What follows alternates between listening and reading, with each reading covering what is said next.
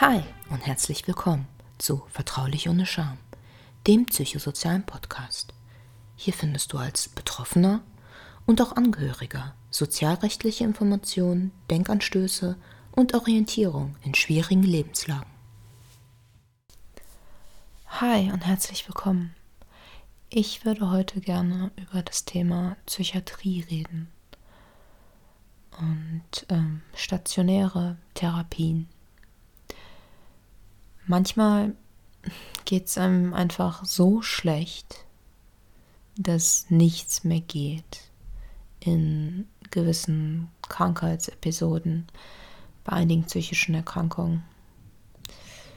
Vielleicht haben Sie das schon mal erlebt. Vielleicht hatten Sie mal eine sehr, sehr schwere Phase in Ihrem Leben, wo Sie einfach irgendwie nichts mehr hinbekommen haben. Nicht mehr aufstehen konnten, sich kein Essen mehr besorgen konnten, einfach gar keinen Antrieb mehr hatten, vielleicht auch gar nicht mehr gegessen haben und abgemagert sind und es ist einfach dann so viel geworden, dass, dass sie es nicht mehr, sie können einfach nicht mehr alleine das zu Hause machen, sie brauchen Hilfe. Also nichts geht so mehr. Ich, ich möchte in dieser Folge gerne ansprechen, wann sollte man stationär in eine Behandlung gehen und wann ist vielleicht eine Tagesklinik besser, ab, ab welchem Punkt und ähm, hauptsächlich möchte ich in dieser Folge aber die Angst vor stationären Behandlungen nehmen. Weil ähm, es gibt ja auch sehr, sehr viel Vorurteile dessen bezogen. Was stationäre Behandlung angeht, da gibt es, wenn man so will, ein bisschen so zwei Klassen. Es gibt so die psychosomatische Reha, die über die Rentenkasse geht. Die ist sehr stationär und da ist man dann meist so vier, fünf, sechs, sieben, acht Wochen, je nachdem. Und diese psychosomatischen Reha-Einrichtungen, die haben schon so ein ähnliches Programm wie eine Psychiatrie. Nur sie werden allgemein natürlich mehr von der Gesellschaft angesehen. Wenn man sagt, ich gehe auf Reha, da kann man ja auch sagen, ich habe jetzt Rücken oder so eine, eine psychosomatische Reha. Das hört sich immer viel, viel schöner an und ich habe das Gefühl, dass das auf einiges mehr an Akzeptanz äh, stößt. Diese Reha-Kliniken sind meist auch ein bisschen schöner so. Es sind manchmal so umgewandelte Hotels und die kosten auch pro Tag ein bisschen mehr. Und das können sie so alle vier Jahre beantragen. Das wird ein bisschen, sage ich mal, ähm, positiver gesehen. Ist ja zum Erhalt ihrer Arbeitsfähigkeit. Aber es gibt auch die Psychiatrie und die Psychiatrie ist für Akutfälle. Und da müssen sie nicht wie bei einer Reha manchmal ein Jahr auf, auf ein halbes Jahr warten, je nachdem, wo sie jetzt genau hin möchten. Klar gibt es da auch Wartezeiten. Ähm, wenn es jetzt kein akuter Fall ist, kann das auch mal eine Woche auf drei dauern, denn viele wollen da echt rein, äh, weil es ihnen einfach total schlecht geht. Und die Psychiatrie, ähm, psychiatrische Kliniken haben einfach einen enorm schlechten Ruf viele Leute denken, oh, da werde ich ja weggesperrt, da, da komme ich jetzt nicht mehr raus. Aber das ist nicht so. Und ich möchte Sie heute in dieser Folge von dem Gegenteil überzeugen, dass eine Psychiatrie eine ganz tolle Sache sein kann. Temporär für Sie ein, ein super Mittel, dass da tolle Leute arbeiten und vielleicht kann ich ja mit so ein paar Vorurteilen hier arbeiten, die und sie auflösen, die nicht wirklich der Realität momentan entsprechen. Ich weiß nicht, ob es früher in den 50er, 60er, 70er Jahren so war. Das kann, dazu kann ich mich nicht äußern. Ähm, das könnte ich jetzt nur aus Büchern wahrnehmen, aber ähm, wir sind ja gerade im Hier und Jetzt. Da ist es ja egal, wie es gerade in den 50er und 60er war. Gerade für ähm, Patienten. Das, das, das zählt ja das Jetzt gerade. So, dann starten wir am besten mal mit der Hauptangst. Und zwar, die sperren mich dort weg und ich darf nie wieder raus. Ja, das ist wirklich eine, eine Hauptangst, dass ähm, man da reinkommt und dann nur noch weggesperrt ist und nie wieder raus darf oder erst dann raus, wenn die es einem erlauben. Und ähm, ja, dafür braucht man in Deutschland aber echt einen gerichtlichen Beschluss. Und wenn sie nicht akut eigengefährdet oder fremdgefährdet sind, ähm, also wenn sie nicht andere Menschen gefährden oder sich ihr selbst was antun würden, dann, äh, dann hält sie da keiner gegen ihren Willen fest. Also bei Suizidgefahr oder ähm, nach einem Suizidversuch, da wird man natürlich erstmal auf sie aufpassen und nicht jemanden nach Hause gehen lassen, der sich dann da umbringt. Das ist natürlich, das ist ja zu ihrem Schutz. Ähm, jedoch, sie können dort jederzeit gehen und sich entlassen. Also als Beispiel, sie haben eine Depression, sie warten eine Woche, sie werden aufgenommen und nach drei Wochen möchten sie gehen. Wenn sie nicht suizidal sind, niemanden gefährden, werden die Ärzte sagen, ist nicht die beste Idee, bleiben Sie doch bitte noch ein bisschen, das ist gut für Sie. Zu Hause wird es Ihnen nicht besser gehen. Und werden Ihnen davon abraten, aber Sie können Ihre Koffer packen und gehen. Sie sind dort nicht eingesperrt. Die zweite große Angst ist, dass ihnen irgendwelche Medikamenten mehr eingeflößt werden. Also ich erinnere mich manchmal an irgendwelche Serien, da wird ja immer sogar geguckt, haben die Leute das auch wirklich geschluckt? Und dann gibt es immer diese kleinen Becherchen. Okay, in der Psychiatrie gibt es manchmal wirklich so kleine Becherchen. Dann rufen die ein und dann kriegt man dieses Becherchen mit den Medikamenten und kann die dann nehmen zum Essen. Man kann die Becherchen aber meist auch mitnehmen. Oder man kriegt das so gesteckt für den Tag und kriegt dann das Gesteckte für den Tag. Das ist unterschiedlich bei den Kliniken. Also man bräuchte auch einen richterlichen Beschluss, um ihnen die Medikamente gegen ihren Willen zuzufügen. Und das ist so, so selten. Zum Glück gibt es in Deutschland so große Hürden. Also da, das, das müsste wirklich sehr akut sein. Es müssten, sie müssten extrem stark psychotisch sein und sich selber und Fremde enorm gefährden und das sind solche Ausnahmesituationen, wo so etwas ermöglicht werden kann und dann auch nur über den Richter. Also eigentlich ist es in Kliniken dann eher so in der Psychiatrie. Ähm, ihnen wird natürlich angeraten, Medikamente zu nehmen, wenn es sinnvoll ist, auch damit sie dann mitmachen können. Denn wenn ihr Gehirnstoffwechsel so anders funktioniert als bei anderen Menschen und sie diesen Nachteil haben und dann nicht richtig teilhaben können, dann kann man manchmal auch weniger erreichen. Am besten, Sie reden da ganz offen mit dem Arzt und fragen auch nach Nebenwirkungen und oft ist da auch ein bisschen mehr Zeit, um mehr Informationen zu bekommen und in den Austausch zu kommen. Sie können auch das Pflegepersonal um Rat bitten und um mögliche Nebenwirkungen. Und ich denke mir immer, je mehr man über etwas weiß, desto mehr wird einem auch die Angst genommen und man kann es auch einordnen. Ähm, es gibt mittlerweile so gute Medikamente mit sehr wenig Nebenwirkungen. Sie sollten dem einfach mal eine Chance geben. Und die Medikamente werden nicht ihren Charakter verändern. Auf keinen Fall. Und haben Sie auch nicht zu große Angst vor Abhängigkeiten. Also wenn Sie einen Zustand haben, den Sie gerade überhaupt nicht aushalten können, in den ersten paar Tagen, der mega akut ist, dann nehmen Sie die Tavor-Tablette oder kurz dieses Beruhigungsmedikament einfach da, um aus diesem Zustand rauszukommen. Das ist, das ist sehr sinnvoll, denn wenn es anders gerade nicht geht und Sie kommen in einen besseren Zustand, dann sind Medikamente können auch sehr sinnvoll sein.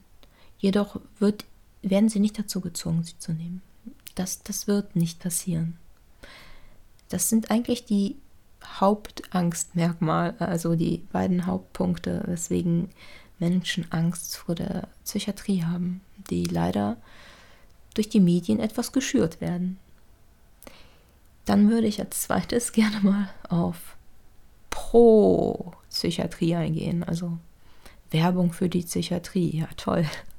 Nee, ich möchte Ihnen gerne ein paar schöne Sachen über die Psychiatrie sagen, um Sie vielleicht auch dazu anzuregen, dass wenn es ihnen wirklich sehr schlecht geht, dass sie die Chance wahrnehmen und vielleicht das Ganze auch als Chance sehen können. Denn ähm, es ist zum Beispiel auch eine Möglichkeit, unter Aufsicht Medikamente einzustellen. Und wie ich, was ich gerade gesagt habe, sie haben einen besseren Austausch mit den Ärzten und dann kann man auch gucken, Nebenwirkung passt das nicht und jeden Tag kann man das abstimmen. Das, ist draußen meist nicht möglich. Also das, das ist nicht so möglich. Dann das Allerbeste. Sie haben keinen Haushalt, um den sie sich kümmern müssen. Das ganze Putzen fällt weg. Sie müssen nicht einkaufen gehen. Also diese ganze Hausarbeit, die sehr viel Kraft kostet, die sie vielleicht auch gar nicht mehr hinbekommen, wenn sie sehr krank sind, das fällt weg. Sie haben ein sauberes Zimmer, es wird für sie geputzt, es, es wird für sie gekocht. Sie bekommen feste Mahlzeiten. Das ist total schön. Also, ähm, und das entlastet auch sehr. Und sie sind auch sicher in der Psychiatrie. Je nachdem, wie zu Hause ihre Lage ist, ob da eine Bedrohungssituation ist oder so, sind sie dort auch sicher und äh, unter Aufsicht. Und meist kommt dann abends auch noch mal jemand rein und fragt, wie es ihnen geht. Und das Tolle ist auch noch an, ähm, an stationärer Therapie, dass ähm, sie dort wieder schneller wieder in eine Struktur kommen können.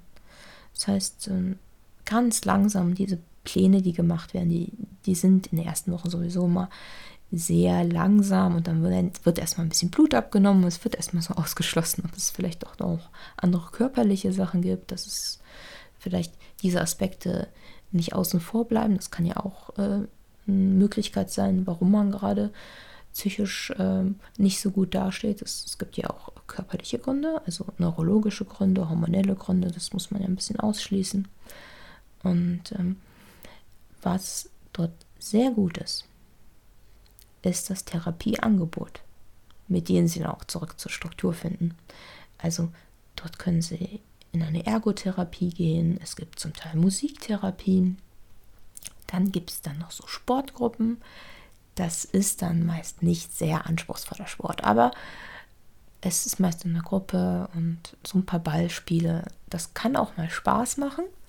Manche Kliniken haben sogar einen Kraftraum. Also wenn sie praktisch ähm, so ein ähm, Kraftsportler sind, dann haben sie vielleicht auch die Möglichkeit, dort weiter zu trainieren, wenn sie dafür noch die Kraft haben oder wenn das ein Ausgleich für sie ist.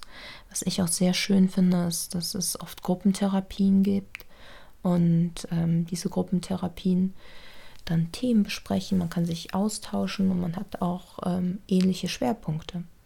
Und das schafft dann auch Vertrauen und Akzeptanz und ähm, man fühlt sich dann wahrscheinlich auch ähm, wohler in so einer Gruppe, wo man weiß, ah, ja, okay, der versteht mich auch besser. Eigentlich muss man zugeben, dass die meiste Gruppentherapie in der Raucherecke stattfindet. Also auch Nichtraucher gehen in die Raucherecke. Ich glaube, die Raucherecke ist äh, ähm, die Hauptgruppentherapie. Ähm, und sie können das hört sich ja echt vielleicht ein bisschen komisch an, aber sie können in der Psychiatrie auch Freunde finden. Und zwar auch Freunde, mit denen sie ganz ehrlich reden können und die vieles nachvollziehen können, denn sie lernen sich unter was ganz anderem kennen. Sie lernen, sie lernen sich, ich sag mal, sie lernen sich komplett nackt kennen, äh, aber das sind dann ja Themen, die sie besprechen, die sie vielleicht gar nicht mit ihren besten Freunden besprechen. Und ähm, da können richtig gute Freundschaften entstehen. Und dieser Austausch, den, den, den sollten Sie nicht unterschätzen. Das ist enorm sinnvoll und kann Ihnen auch sehr, sehr viel Kraft geben. Denn verstanden werden und sich einfühlen können und sich auszutauschen und nicht mehr isoliert zu sein, je nachdem, ich weiß ja nicht, ob ob sie überhaupt noch Freundschaften und Kontakte ansatzweise pflegen konnten oder mit einem Mensch zu Hause wohnten oder die ganze Zeit nur alleine waren. Jetzt sind sie praktisch gezwungen, wieder mit anderen Menschen zu reden. Das ist ja, da muss man auch erstmal wieder reinkommen. Also diese ein, zwei Wochen zum Ankommen, die, die sind schon äh, sehr realistisch. Des Weiteren möchte ich auch ähm, ganz pro ansprechen die Mitarbeiter. Und zwar die Menschen, die da arbeiten. Die Ärzte, die Pfleger, die Sozialpädagogen, auch die Hausmeister, eigentlich alle. die sind meist alle sehr empathisch und es ist eine angenehme Atmosphäre. Die, die arbeiten für sie. Am besten ist es natürlich, wenn sie zusammenarbeiten, ne? miteinander. Am Anfang, wenn man erstmal ankommt, äh, arbeiten sie erstmal nur für sie und am Ende hoffe ich, dass sie miteinander arbeiten, für sich. Das wäre sehr schön. Und die Mitarbeiter haben da echt einen harten Job und ähm, man braucht viel Herz und Überzeugung, um in diesem Bereich auch zu arbeiten und auch viel Empathie, um sich auch ähm, hineinzuversetzen. Und meist sind das sehr, sehr liebevolle Menschen auch. Also sie können praktisch, wenn sie nachts wach werden und von Albträumen geplagt sind, dann können sie zur Nachtpflege gehen und mit ihr reden. Und sie können so manchmal auch unheimlich tiefgreifende Gespräche führen. Es muss nicht immer ihr Bezugspsychologe sein oder der einzige, der einzelne Psychologe. Sie haben wahrscheinlich auch einen Bezugsbetreuer und das, man ist richtig gut aufgehoben, sage ich mal so. Also man ist echt gut aufgehoben. Und ähm, das ist echt eine ganz tolle Sache, um wieder auf die Beine zu kommen, wenn einem ein bisschen was abgenommen wird und dann macht man immer ein bisschen mehr, dann wird der Plan immer ein bisschen mehr. Und gut ist dann auch, dass wenn es ihnen besser geht, meist gibt es anschließend Tageskliniken, in die sie dann nahtlos vermittelt werden können. Und oft auch gerade wenn sie keine Therapeuten haben, ist es schneller möglich, einen Therapeuten oder Psychologen zu bekommen, wenn sie die Kontakte in den Kliniken nutzen. Die haben ja auch Vernetzungen ähm, zu anderen ambulanten Therapien und es gibt ja auch viele Psychologen, die Praxen haben, die früher in Kliniken gearbeitet haben und sich dann selbstständig gemacht haben, sodass die Möglichkeit, an einen Psychologen oder einen Psychiater und einen Facharzt zu kommen und so als so ein Quereinstieg praktisch, die ist da auch sehr viel größer. Und das Tolle ist auch, ähm, sie lernen dort verschiedene Möglichkeiten kennen, ähm, was es noch für Therapien gibt. Beispielsweise die Ergotherapie, die man sich auch verschreiben lassen kann. Ergotherapie ist eine, eine ganz, ganz tolle Sache, gerade um wieder zum Gefühl zurückzukommen und auch Sachen zu verarbeiten. Ergotherapeuten sind heutzutage auch sehr gut ausgebildet und haben verschiedene Fachrichtungen zum Teil. Also ich empfehle den Leuten, wenn es möglich ist und äh, es zeitlich einzuordnen ist und dann sollten sie das vielleicht für sich nutzen. Also jetzt neben dem Job einmal die Woche zur Ergotherapie, wenn sie wieder fitter sind, das, das kann schon helfen, gerade wenn sie keinen Platz beim Psychologen haben. Es ist zwar keine tiefen psychologische Analyse, sicher, man kann das jetzt nicht groß vergleichen, aber es ist etwas, bei dem man emotional sich mit sich selber auseinandersetzt, mit analogen Medien, künstlerisch. Ja, Ergotherapie ist schon eine schöne Sache. Und was nicht zu vernachlässigen ist, ist auch, wenn Sie in einer Klinik sind. Da gibt es auch immer ein eine Sozialpädagogin oder ein Sozialarbeiter, der sie rechtlich ein bisschen beraten kann, mit ihnen Anträge eventuell ausfüllen kann oder sie weitervermitteln kann, ihnen Nummern geben kann, ähm, für sie begleiten kann, eventuell je nachdem, wie die Klinik ausgestattet ist und welchen Umfang das möglich ist, ist dort auch so die Nachsorge, auch die sozialrechtliche Nachsorge und die Vernetzung auch sehr gut möglich. Und das ist natürlich super. Und dann haben sie da echt ein, ein sehr, sehr großes Team hinter sich. Und das kann ihnen dann auch wieder ein bisschen mehr Sicherheit geben. Und äh, ja, sie sind praktisch kurz aus ihrem Leben raus. Das hat Vor- und Nachteile. Ähm, man kann dann praktisch von außen nochmal so ein bisschen drauf gucken, wo stehe ich gerade, so vielleicht müssen sie was ändern. Man muss natürlich gucken, dass man die Dinge, die man da lernt, vielleicht ein bisschen mitnimmt und auch zu Hause wieder anwendet. Das ist manchmal nicht so, so leicht. Es ist manchmal total gut rauszukommen, damit man irgendwie mal wieder klarkommt und Hoffnung findet. Allerdings muss man auch aufpassen, dass wenn man wieder nach Hause geht, nicht wieder komplett in alte Muster zurückfällt. Deswegen diese Nachsorge ist schon, ist schon sehr wichtig. Und bei dem Thema Nachsorge kann ich dann auch gleich anknüpfen an Tagesklinik. Denn ähm, neben einem stationären Aufenthalt gibt es ja auch Tageskliniken. Und manchmal, wenn sie noch in einem Krankheitsstadion sind, wo sie noch ein bisschen stabiler sind, noch Strukturen aufrechterhalten können und es schaffen, dahin zu fahren, zurückzufahren und dort ähm, ambulant ähm, an einem psychologischen und ergotherapeutischen und sportlichen und an einem Allround-Programm teilzunehmen praktisch, dann ist ein Tagesklinik natürlich super, denn ähm, da sind sie praktisch zu Hause, können die Sachen auch zu Hause anwenden, schlafen zu Hause, sind in ihrem Umfeld. Das hat natürlich auch enorme Vorteile. Man schläft ja auch meist lieber zu Hause oder hat auch den Partner und die Kinder. Und das, das muss man dann abwägen. Besser gesagt, die Ärzte wägen das wahrscheinlich ab, ähm, ob sie stabil genug sind für eine Tagesklinik oder ob es ihnen doch zu schlecht geht. Und da würde ich auf den Rat der Ärzte hören. So eine Tagesklinik ähm, wird auch meist als Übergang genommen, also wenn sie praktisch stationär sind. Dann kommen sie danach noch ein paar Wochen in eine Tagesklinik und haben dann praktisch einen weicheren Übergang in ihr Leben, in ihr Alter, in ihrem Alltag. Also ja, deswegen Tageskliniken sind deswegen auch nicht gar nicht so schlecht. Die, die finde ich ziemlich gut. Ähm, da werde ich vielleicht mal eine eigene Folge zu machen.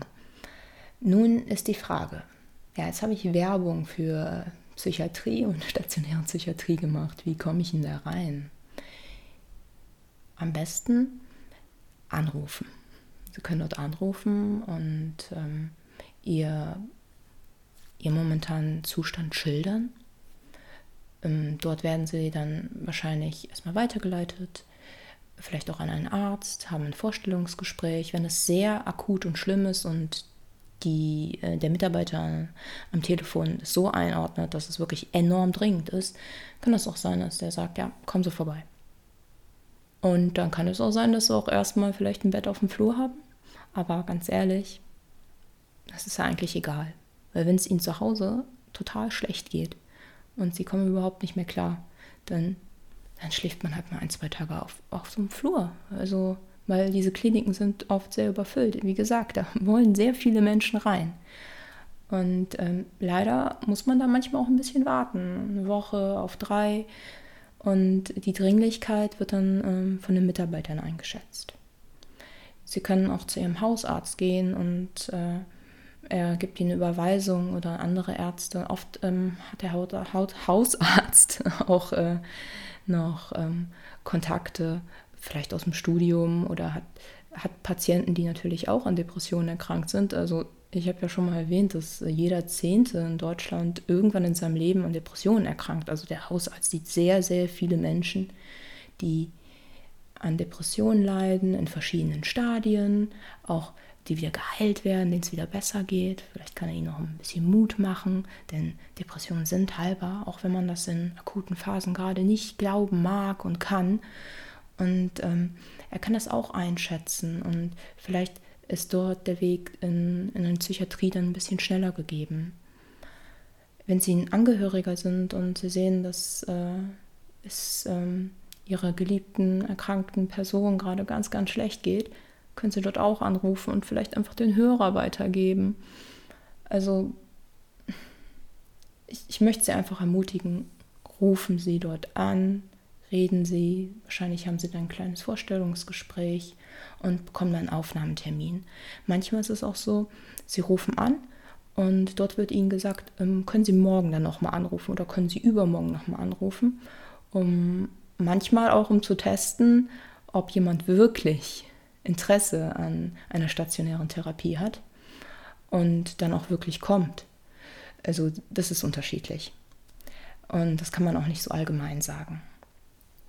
Ich hoffe, ich konnte Ihnen ein kleines bisschen die Angst nehmen vor der Psychiatrie oder wie man früher sagte, der Klapse. Es ist eigentlich ein sehr sicherer Ort. Oft ist es auch sehr schön eingerichtet. Es ist nicht so wie in normalen Krankenhäusern. Die Leute verweilen dort ja meist etwas länger. Und natürlich, es gibt immer ein, zwei Mitarbeiter, die, mit denen man nicht so klarkommt. Allerdings, man muss auch beachten, ähm, die Menschen, die dort arbeiten, sind unter enormem Druck. Oft gibt es Personalmangel, deswegen fallen auch öfters mal Kurse aus. Aber da können die Mitarbeiter nichts für. Und das sind auch Menschen, die haben auch noch ein Leben und ein Privatleben. Und wenn im privaten Leben gerade was passiert, manchmal ist man da ja auch nicht ganz so ausgeglichen.